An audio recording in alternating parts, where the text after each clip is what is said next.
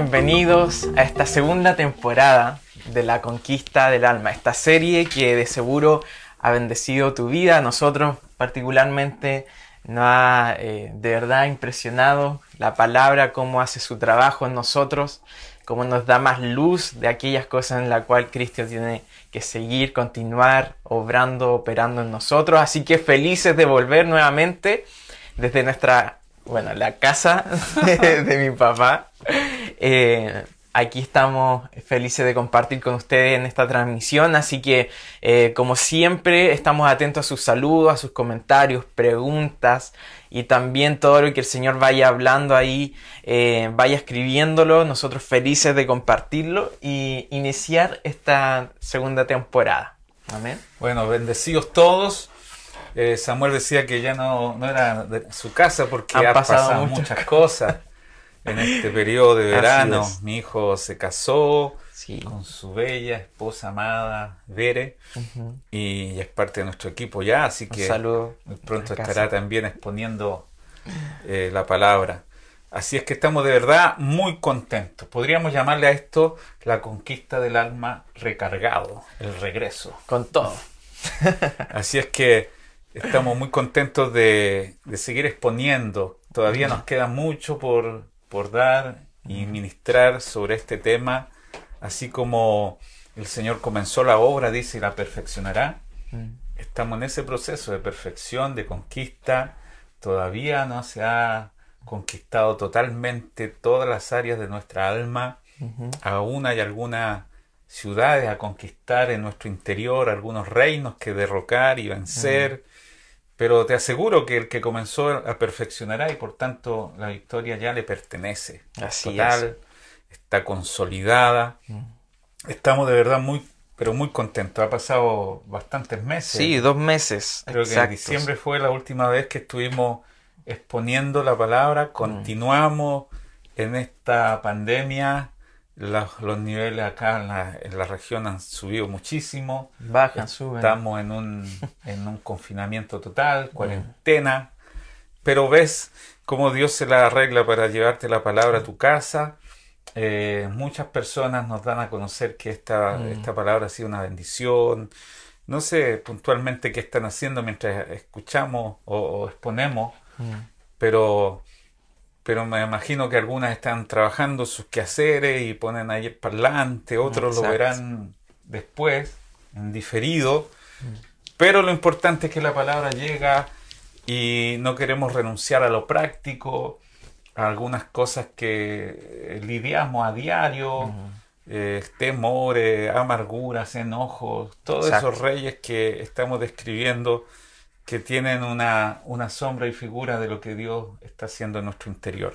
Así es. Hoy vamos a comenzar con un nuevo desafío. Tenemos que pegar en el clavo porque hay que reconquistarte, captar tu oído y decirte que aún todavía Dios tiene que seguir operando en nosotros. Nadie es un caso terminado. Dios no ha terminado con nosotros. Dios, claro, sigue avanzando, cabalgando, venciendo y para vencer en nuestro interior. Exacto. Quedan todavía, como te dije, muchas cosas que someter a su señorío. Así es. Y encontré pertinente que partamos con un versículo. Vamos con todo. vamos con todo, vamos en el nombre del Señor. Vamos con Josué 13.1 porque es como lo que vamos a, bueno, vamos a, profundizar mucho más adelante en eso, pero eh, como decías tú, siento que a veces el periodo de vacaciones, entre comillas, es un periodo para relajarse o muchos creer entre comillas, convencerse de que no, yo creo que ya está conmigo, ¿no es cierto? Ya estamos bien,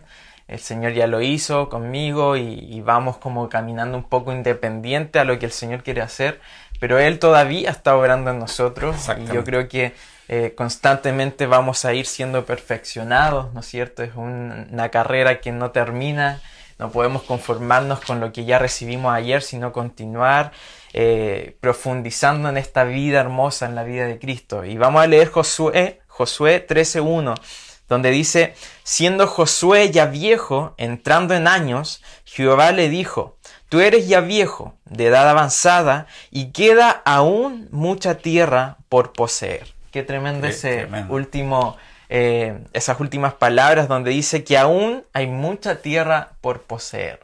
Así es, yo lo leí en la NDI, que dice todavía queda mucho territorio por conquistar.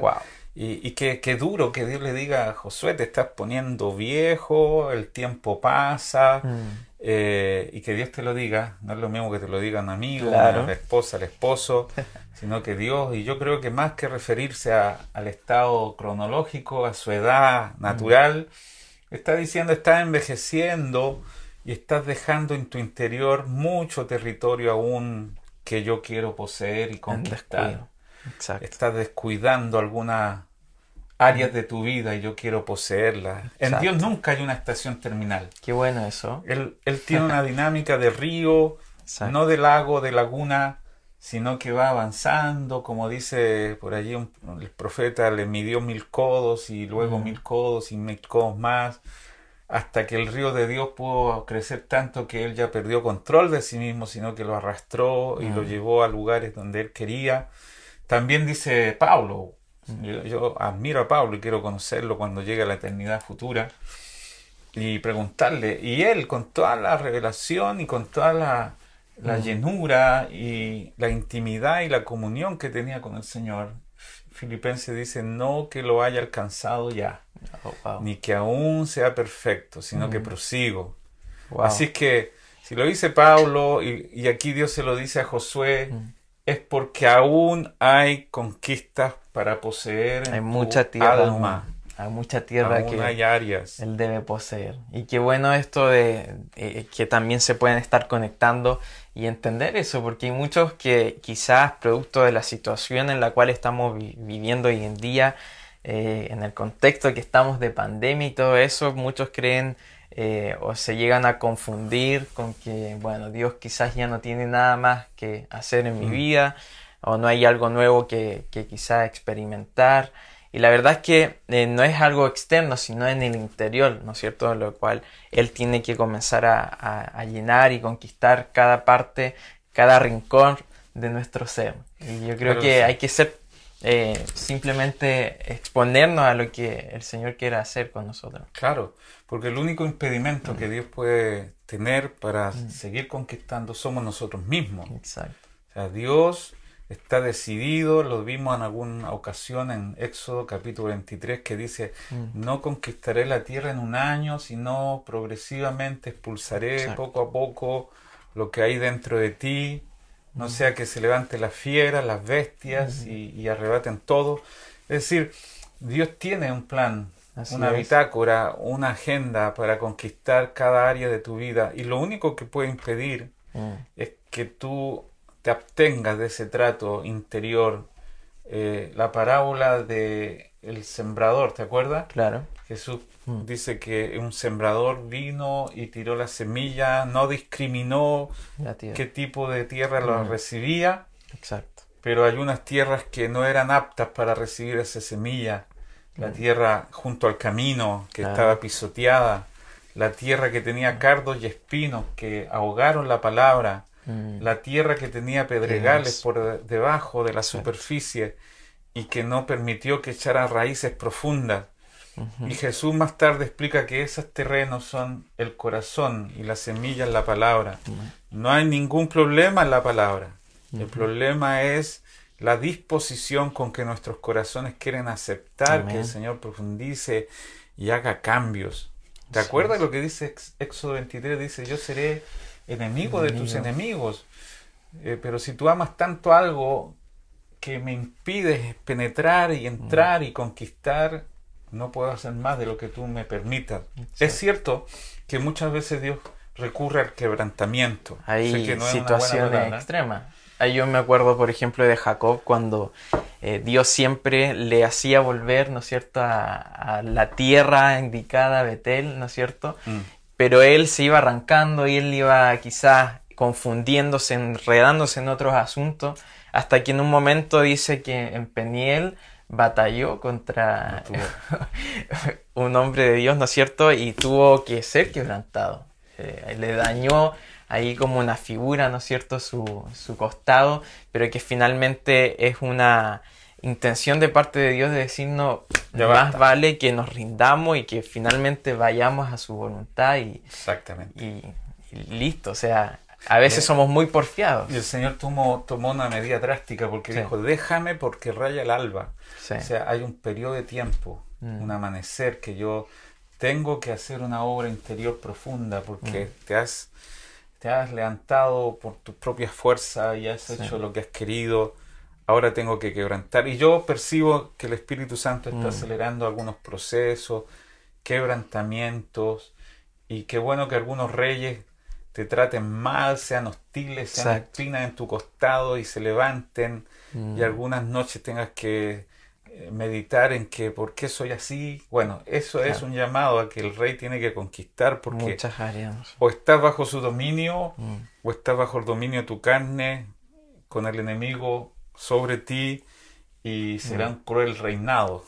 Lo, te traerá de regreso al Señor. Lo hermoso de esto es saber de que, bueno, Cristo ya está en nosotros, ya nos conquistó, ya está ahí en nuestro espíritu, pero Él necesita abarcar aquellas áreas, ¿no es cierto?, que son las que más interrumpen que, que Cristo sea manifestado y revelado en nuestra vida. Y eso es específicamente nuestra alma, ¿no es cierto? Eh, hemos estado hablando bastante estos días del alma y mm. cómo a veces satanizamos lo que es el alma, pero finalmente eh, es un, tema de que Cristo sea a través de nuestra alma gobernando, expresado y en todo ámbito. No es destruir el alma. Claro.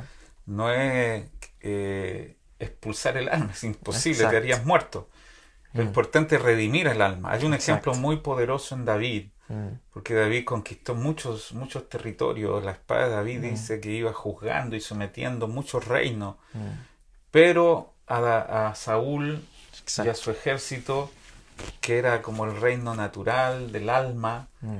no se atrevió a tocar, mm. porque la idea era que el alma menguara y mm. que el reino del Señor creciera. Hay un pasaje que tú leías sí. en Segunda Samuel. Vamos a leer. Que había larga guerra entre dos casas, entre la casa de Saúl y la casa de David. Y este es una figura, ¿no es cierto? Como la casa de Saúl representa el alma y, la casa de David, ¿no es cierto?, representa la vida de Cristo en nosotros. Y dice que había larga guerra entre estas dos casas, había una batalla constante, pero que finalmente la casa de David ganaba cada vez más Iba terreno, Claro, iba fortaleciéndose cada día más. Y eso es lo mismo que ocurre en nosotros. Exacto. O sea, cada uno de nosotros ya aporta esta vida, de Cristo en nosotros, la vida del Espíritu, pero que progresivamente debe ser fortalecida día tras día y, conquistando aquellas áreas de nuestro ser. Estamos haciendo como un resumen, sí. porque tenemos que ir poniendo cimientos para, para seguir avanzando con la conquista del alma, con reyes puntuales que, que, están allí escritos, sobre todo en el libro de, mm. de Josué, como habían 31 reyes con territorios, cada uno de esos territorios. Eh, fueron tomados. Ya avanzamos por lo menos unos 10 o 15 reyes y todavía nos quedan muchos. Y quedan muchos. Muchos, muchos. Y queremos ir como cimentando cada cosa. Pero esta, en esta ocasión queremos dar eh, los fundamentos para hablar de la conquista del alma. ¿Y por qué el alma? Mm. Tú decías que, que, es importante entender esto, porque es el único territorio a conquistar, porque ya nuestro espíritu está eh, con la vida del mm. Señor allí. Fuimos renacidos, fuimos regenerados, somos la habitación de Dios, la cabeza de playa mm. eh, de esta conquista en nuestro espíritu. Desde allí hacia nuestra alma el Señor tiene que comenzar a conquistarlo todo. Mm. Entonces, el único terreno a conquistar, donde el reino de Dios tiene que llegar a ser expresado, el único terreno donde Él puede manifestar su carácter, mm. su pensamiento, su naturaleza, su propósito y su vida. la única vasija a la cual el Señor puede accesar para expresarse. El único lugar donde Dios tiene que tener un reflejo de su, de su reinado. Mm. El único territorio a conquistar. No es externo. No es exterior, sino interior. Sé que es duro decir esto, pero si Dios hubiera querido hacer algo afuera de nosotros, ya lo hubiera hecho.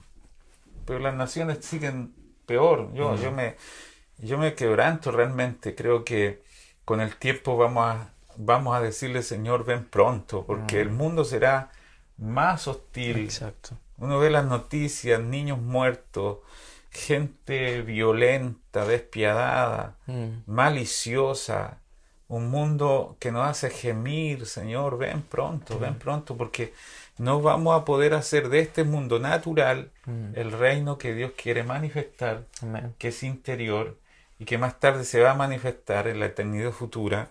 Les recomiendo entre paréntesis todo lo que el apóstol Lucas está hablando Sí, los sobre escatología cada día lunes, miércoles Miércoles y viernes. viernes a las 10 de la mañana. Yo estoy leyendo y escribiendo cada cosa que él dice, porque la venida del Señor está pronta. Y creo que todos nosotros como hijos de Dios ya nos dimos cuenta que Dios no tiene ningún plan Mm. con ese mundo afuera de nosotros eh, de cambiarlo, por lo menos políticamente, socialmente, porque hay una enemistad irreconciliable entre la simiente de la mujer y la simiente del enemigo. Y no hay forma de reconciliar esas dos cosas. Una tiene que morir y la otra tiene que levantarse. Lo que pasó en Éxodo. Tú Exacto. sabes que fue una guerra de simiente, porque Moisés se paró delante de Faraón y le dijo, deja ir a mi hijo, a mi primogénito, Mm. porque o si no, mataré a tu hijo. Qué tremendo Wow. es eso. O sea, no es una, una cuestión de, de tratos con el mundo, sino una separación de naturaleza. Dios quiere, progresivamente, hace un tiempo predicaba de eso, cada plaga de las diez iba haciendo la diferencia, sacando, como lo pasó en Éxodo, separó la luz de las tinieblas, separó la tierra seca del mar, separó los abismos de arriba con el abismo de abajo. Todo lo que Dios hizo en Éxodo es lo mismo, fue separando progresivamente lo que no es Cristo de nuestra naturaleza hasta que finalmente Mm. la última plaga mata a los primogénitos de los egipcios para que se levante. Y nota que Dios le dice mi hijo, mi primogénito. Eran casi dos millones de hebreos, pero Dios los vio corporativamente como uno solo. Qué tremendo. Y yo, yo profetizo que cada cosa que nos pasa, cada situación, incluso lo que Dios está haciendo fuera de nosotros, está haciendo un verdadero, una verdadera división, una Exacto. separación. Mm. Para Dios ya está separado. Pero Dice que nosotros nosotros- morimos para el mundo, pero estamos Sí. vivos para Dios. Pero para nosotros tiene que haber una separación progresiva. un desapego cons- constante de todo lo Claro. terrenal, de todo lo natural, de andar conforme al- a lo sensorial. eh, Claro que es sí. tremendo, tremendo eso. Y, y a medida que el pueblo se separaba de Egipto, también iba dejando atrás muchas cosas. ¿no? Claro. Así que qué hermoso saber eso también, que Él Hubo está- más luz en la casa de Claro. los justos y tinieblas afuera. Entonces, quiero enfatizar este punto. La tierra a conquistar no es natural, no es física. Jesús dijo, no dirán, no dirán el reino de Dios es ese o aquel, sino que el reino de Dios está en vosotros. Wow. No vendrá con evidencia física, sino que será un tema interior. Así que el entorno, la soberanía, el lugar de expresión, el lugar de incremento, el lugar de expansión, es definitivamente nuestra alma, esa tierra a conquistar en nuestra alma. Y retomando lo que tú dijiste, porque recuerden, queridos amigos y hermanos, que son 45 minutos y ya nos quedan 10, Sí, pero estuvo bueno estar este, es que este tenemos que, dar, resumen. tenemos que dar un resumen. Para los que quizá no se conectaron en la temporada anterior, es bueno quizá Claro, dar como esta A visión, ver panorama cuánto- de lo que... cuántos reinos, cuántos reyes, cuántos Claro. enemigos todavía hay dentro de ti. Mm. Retomando el pasaje de Josué que Dios le dice, Josué está viejo, qué fuerte esa palabra. Sí. Yo voy a cumplir un, un par de días más, unos años. No, Se suman a, a mi a mi bitácora. Estoy pasando la mitad del cuaderno, del Mm. cuaderno digo. Y, y que Dios te diga, estás viejo, Josué. Y todavía queda mucho terreno para conquistar. Wow. Siento como que Dios le dice, te estás quedando Quedando o conformando con como lo que, que ya viviste. Claro, Qué, qué triste estar o, o vivir conformados con experiencias pasadas, Claro. creyendo que ya eso, eso es lo último de Dios hacia nosotros y, y eso es, es terrible de parte del Señor cuando nos dice eso, es como Fíjate que Josué conquistó nuevo. muchos territorios, Sí. como hemos visto hasta acá. La última Mm. vez que hablamos fue en Josué capítulo 10, que él tomó cinco reyes que se metieron en una cueva. ¿Te acuerdas de eso? Sí. Vamos a hablar después. Pero, pero los- se metieron en una, en una cueva para esconderse y Josué los saca de allí y les dice al pueblo que ponga su pie debajo de- de- del cuello de ellos, o sea, que, lo- que se enseñoreen de ellos, o sea, Claro. ya estos reinos no van a enseñorearse ustedes, uno de esos reinos es la autosuficiencia, el enojo, la depresión, eh, el orgullo, esas cosas ya no se van a someter, sino que yo los pongo debajo de sus pies para que ustedes se sometan a ellos. Y ese capítulo 10 no habla de una conquista pero rotunda, cinco reyes que fueron expuestos como vencidos. Recuerda que esos reyes son aspectos de nuestra alma. Pero ahora le dicen Josué 13, verso 1, Mm. todavía hay territorio a conquistar Josué. Amén, tremendo. Todavía no llegan a poseer totalmente la herencia que yo les dejé. Mm. Y es un punto importante, lo hablamos fuera de cámara, Sí. que a diferencia de los reinos naturales, que Mm. primero dicen vamos a conquistar este territorio y después comienza todo un accionar bélico, político y van avanzando progresivamente. No, Dios dice acá, ya la tierra de ustedes, Les ya la poseí, ya tu alma me pertenece, pero tú tienes que tomar posesión con mi autoridad y darte cuenta que se nos revele que se nos finalmente revele esa que- luz. Que, Cristo ya está en Claro. nosotros y que Él debe. lo que es verdad para Dios debe llegar a ser verdad para nosotros. Amén. Qué tremendo y yo creo que a medida que vamos recorriendo esto, a medida que nos exponemos a la palabra, tiene, tiene ese, ese poder de revelarnos, de exponernos a las verdades de Dios, la verdad de Dios en nuestras vidas. Hay mucha gente que quizás vive acostumbrada creyendo Claro. mentiras, eh, ¿no es cierto?, conforme a lo que ha vivido y todo eso, pero Tú eres un depresivo y te, te Claro. rotulas a ti mismo, te autodefines conforme a eso, conforme a tus o a lo que te dijeron. Claro. Pero nada en este mundo, nada te debe definir ni tu pasado, Mm. ni tu pobreza, ni tu éxito siquiera, ni tus buenas obras, ni tus malas obras, ni tu estado de ánimo. Mm. Me gusta mucho que Pablo dice, por la gracia de Dios soy lo que soy. Mm. La gracia me define. Dios me define. Su victoria me define. Soy lo que Dios dice que soy, tengo lo que Dios dice que tengo. Y si para Él la obra está consumada, concluida, y mi alma está completamente conquistada, para mí también debe ser una realidad. Exacto. Así que no solamente en ese pasaje, sino que Dios le insiste a Josué, Josué, hay aún un territorio que debes conquistar. Aquí hay un pasaje en Josué glorioso, ¿no? 18. que Del puedes 2 leer. al 3. Josué 18 del 2 al 3 dice, pero habían quedado de los hijos de Israel siete tribus a las cuales aún no habían repartido su posesión. Y Josué dijo a los hijos de Israel, ¿Hasta cuándo seréis negligentes para venir a poseer la tierra que os ha dado Jehová, el Dios de vuestros padres? Wow. Qué tremendo. Amén. ¿Hasta cuándo conquistado. esperando? ¿Hasta cuándo conformar nuestras vidas a, a creer que vivimos Sí. eh, con, ¿no es cierto?, la opinión de la gente o de nuestras experiencias pasadas. Vamos a tener una progresión, Mm. un avance y una conquista y Dios va a hacer someter muchos reinos todavía dentro de ti.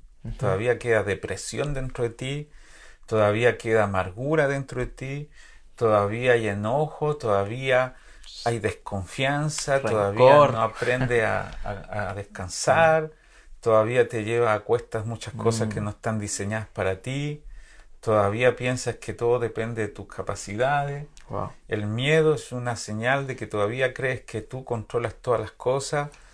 Dios ha escrito algo que no está en tu control para ti. Entonces todavía en el corazón humano, en tu alma, hay una meseta. A lo mejor después de avanzar mucho antes de terminar, a lo mejor algunos vieron progresión en conquista. Pero como decimos en chileno, coloquialmente, disculpa la expresión, te sentaste en los laureles y tu última victoria puede llegar a ser tu gran problema porque tú piensas que una vez que conquistas ya no hay más que hacer. Pero tú eres un jardinero, tú ves que cualquier lugar que se descuida brota las malas hierbas de nuevo, no necesitas invitarlas. Vienen, no sé de dónde ni cómo, pero aparecen cosas que no plantaste. Mm. Lo mismo pasa con tu alma.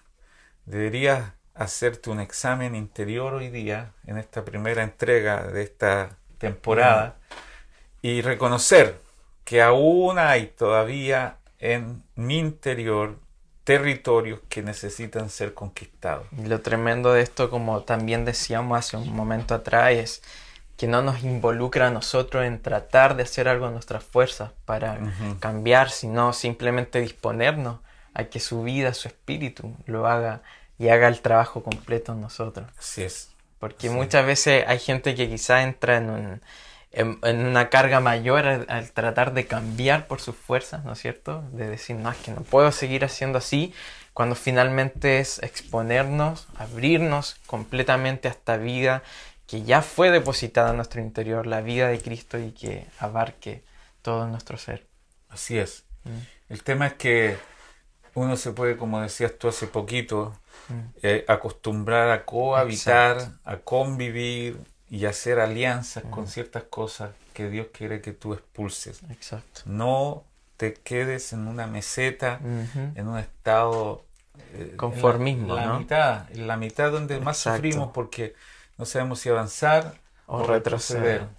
Todavía hay mucho territorio y yo no pretendo que tú nos veas, nos conectes para informarte nomás y para coleccionar un nuevo tema y mm. algunos me han pedido los bosquejos créeme que eh, es un trabajo arduo pero no te evites el, tomar nota todavía pero sobre todas las cosas mm. permitirle al espíritu como el Josué real llegar a conquistar toda tu alma lo triste de los pasajes que estamos leyendo es que ellos mantuvieron un tipo de convivencia con muchos enemigos que debían expulsar. Bueno, yo soy así, es como el conformismo. Claro, y, de hecho... Así nací y así voy a morir. Es como típico eso también, como ah. que la gente a veces se conforma con lo, que sobra o con o también con dar un trabajo, no sé, mediocremente, como ahí a la mitad, como ya me pidieron un informe, voy a mandar,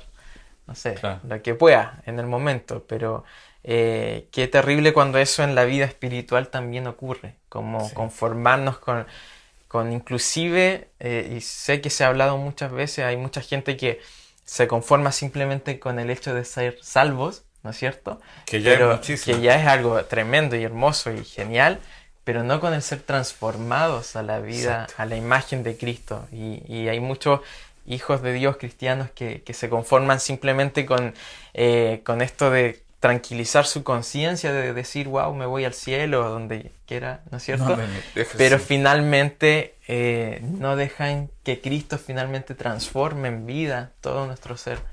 Así que hay mucho conformismo, mucha eh, quizás... Esta salvación eh, es progresiva, ¿no es cierto? Y dijimos que la salvación en vida, no en el más allá, sino la salvación ahora. que ahora está ejecutando el Señor en tu alma, y por eso tienes que permitirle al Señor hacer su obra mm. y abrir tu, alma a áreas que no han sido conquistadas, como dice Santiago, dice que debemos recibir la palabra del Señor eh, con mansedumbre, es mm. decir, sometiéndonos, porque esa palabra tiene poder para salvar nuestras almas. Reciban con mansedumbre la palabra implantada, la mm. cual puede salvar vuestras almas. ¿Qué significa mansedumbre?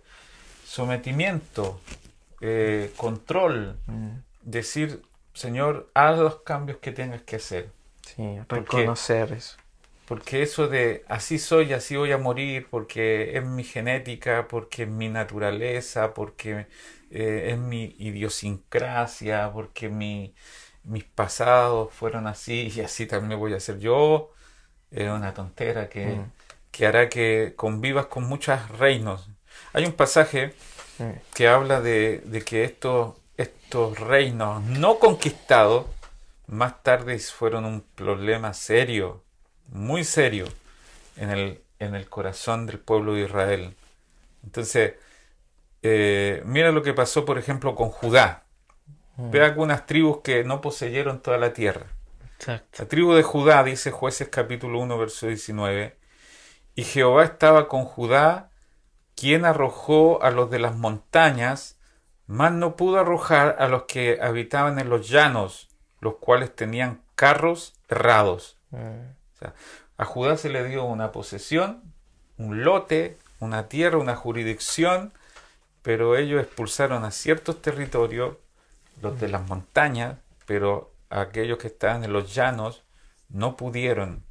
Qué tremendo es que incluso el pueblo después jugó, Jehová es Dios de, las montañas, de las alturas, pero no de los valles. O sea, peleemos arriba o, o peleemos mejor abajo porque allí Dios no puede ayudarlo. Lo terrible es que le damos una mala reputación a un Dios que puede conquistarlo todo. Todavía hay áreas de nuestra vida a conquistar. Exacto. La tribu de Benjamín, ¿lo tiene allí? ¿Qué pasó con Benjamín, por ejemplo? Jueces 1.21 dice, Mas el Jebuseo que habitaba en Jerusalén no, lo no los arrojaron los hijos de Benjamín, y los Jebuseos habitó con los hijos de Benjamín en Jerusalén hasta hoy. Que, fría mm. y que, fuerte la palabra, no los arrojaron, sino mm. que cohabitaron, habitaron con, ellos los, Jebuseos. Qué. Una mezcla. Claro. Y, eh, qué, incómodo. Al final termina abrazado de algo que Dios quiere sacar. Es mi carácter, mm. es mi, es mi vida. mi forma de ser. Es mi forma de ser. Los mm. jóvenes tenemos libertad y podemos hacer lo que queramos. Mm. Todavía hay áreas de tu vida. Manasés, otra vergüenza para Israel porque ¿Qué dice allí? Léelo. Jueces 1.27 dice, Tampoco Manasés arrojó a los de Betseán, ni a los de, sus aldeas, ni a los de Tanac, ni sus aldeas, ni a los de Dor y sus aldeas, ni a los habitantes de Ibleam y sus aldeas, ni a los que habitan en Menguido y a sus aldeas, y al cananeo persistía en habitar en aquella tierra. El cananeo persistía, recuerda que el cananeo son las tribus que habitaban antes de que Israel llegara. O sea, esta tierra ya estaba habitada, nuestra alma ya tenía muchas cosas mm. antes que Jesús llegara a nuestro espíritu. El problema es que también esta tribu Manasés permitió mm. que habitaran estas cosas y persistían en habitar en aquella tierra. La tribu de Efraín, te lo leo, jueces 1.29. Tampoco Efraín arrojó al cananeo mm. que habitaba en Geser, sino que habitó el cananeo en medio de ellos en Geser. Wow. Wow.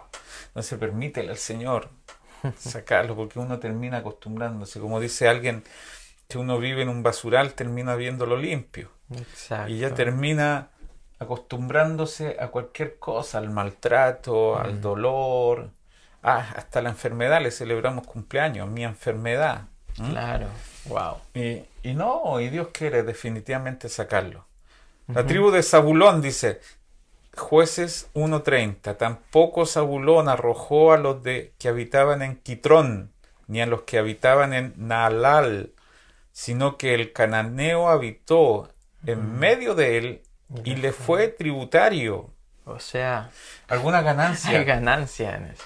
hay gente este que, con la lástima, con la enfermedad, como que llama la atención por parte de la gente y eso es muy común también. Claro, yo soy así o, te sirve algún tipo de... Para que la gente te vea, wow. tremendo acá es que ellos, estos enemigos, no fueron expulsados porque les traían alguna, algún mm, beneficio, tributos. No nos beneficiaremos también nosotros de algunas cosas. A lo mejor te lastimaron en el pasado y tú te justificas diciendo, bueno, soy así porque en el pasado... Mm hicieron tal cosa conmigo, mm. no confío en nadie porque tal persona me ha defraudado. Y te está sacando algunos, algunos beneficios de mm. alguna experiencia del pasado. Ya es tiempo que el Señor los quite, porque lo que Dios quiere hacer de ti no es un, monumento a la desgracia del mm. pasado, sino hacer todas las cosas nuevas.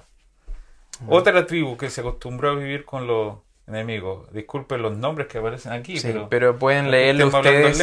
Jueces 1 del, del 19 hasta el 35 estamos leyendo. Lo voy a leer, me voy a atrever y, no es que esté fallando el micrófono, pero aparece... Paciencia, por favor.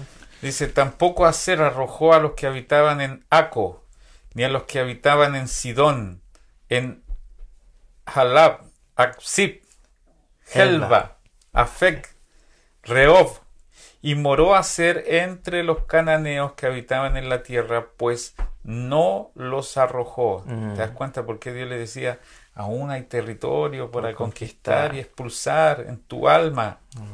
Otra tribu, la de Neftalí. Tampoco Neftalí arrojó a los que habitaban en Bet Semes, ni a los que habitaban en Bet Anat, sino que moró entre los cananeos que habitaban en la tierra. Más le fueron tributarios los moradores de Bet Semes y los moradores de Bet Anat. Qué tremendo. Otra tribu, ya nos queda poquitos minutos para saludar después, la tribu de Dan. ¿Qué dice? Jueces 1, 34 y 35 dice, los amorreos acosaron a los hijos de Dan hasta el monte y no les dejaron descender a los llanos. Y el amorreo persistió en habitar en el monte de Erez, en Ajalón y en Saalbim, pero cuando la casa de José cobró fuerzas, lo hizo tributario. Claro que sí. Entonces, tenemos muchísimas tribus que terminan conviviendo. Acosando. Acosando. Acostumbrándose al hecho. Pagando tributos mm. eh, a ciertas tribus y esas tribus pagándole tributo en algunos casos mm. al pueblo, pero no los expulsaron del todo. Mm. Este es el tema que definitivamente necesitamos tomar una decisión radical sobre las cosas que Dios ya nos dio. Eh, y la reprensión es fuerte, porque vamos a leer este pasaje y ya vamos a, ir concluyendo. Se cayó algo, disculpen. Sí, pero... Pero es un accidente. Eh, ¿te, parece si lees Jueces capítulo 2? Jueces 2 del 1 al 3 dice, el ángel de Jehová subió a Gilgal, a Boquim, y dijo, yo os saqué de Egipto y os introduje en la tierra de la cual había jurado a vuestros padres, diciendo, no invalidaré jamás mi pacto con vosotros, con tal que vosotros no hagáis pacto con los moradores de esta tierra, cuyos altares habéis de derribar, mas vosotros no habéis atendido a mi voz. ¿Por qué habéis hecho esto?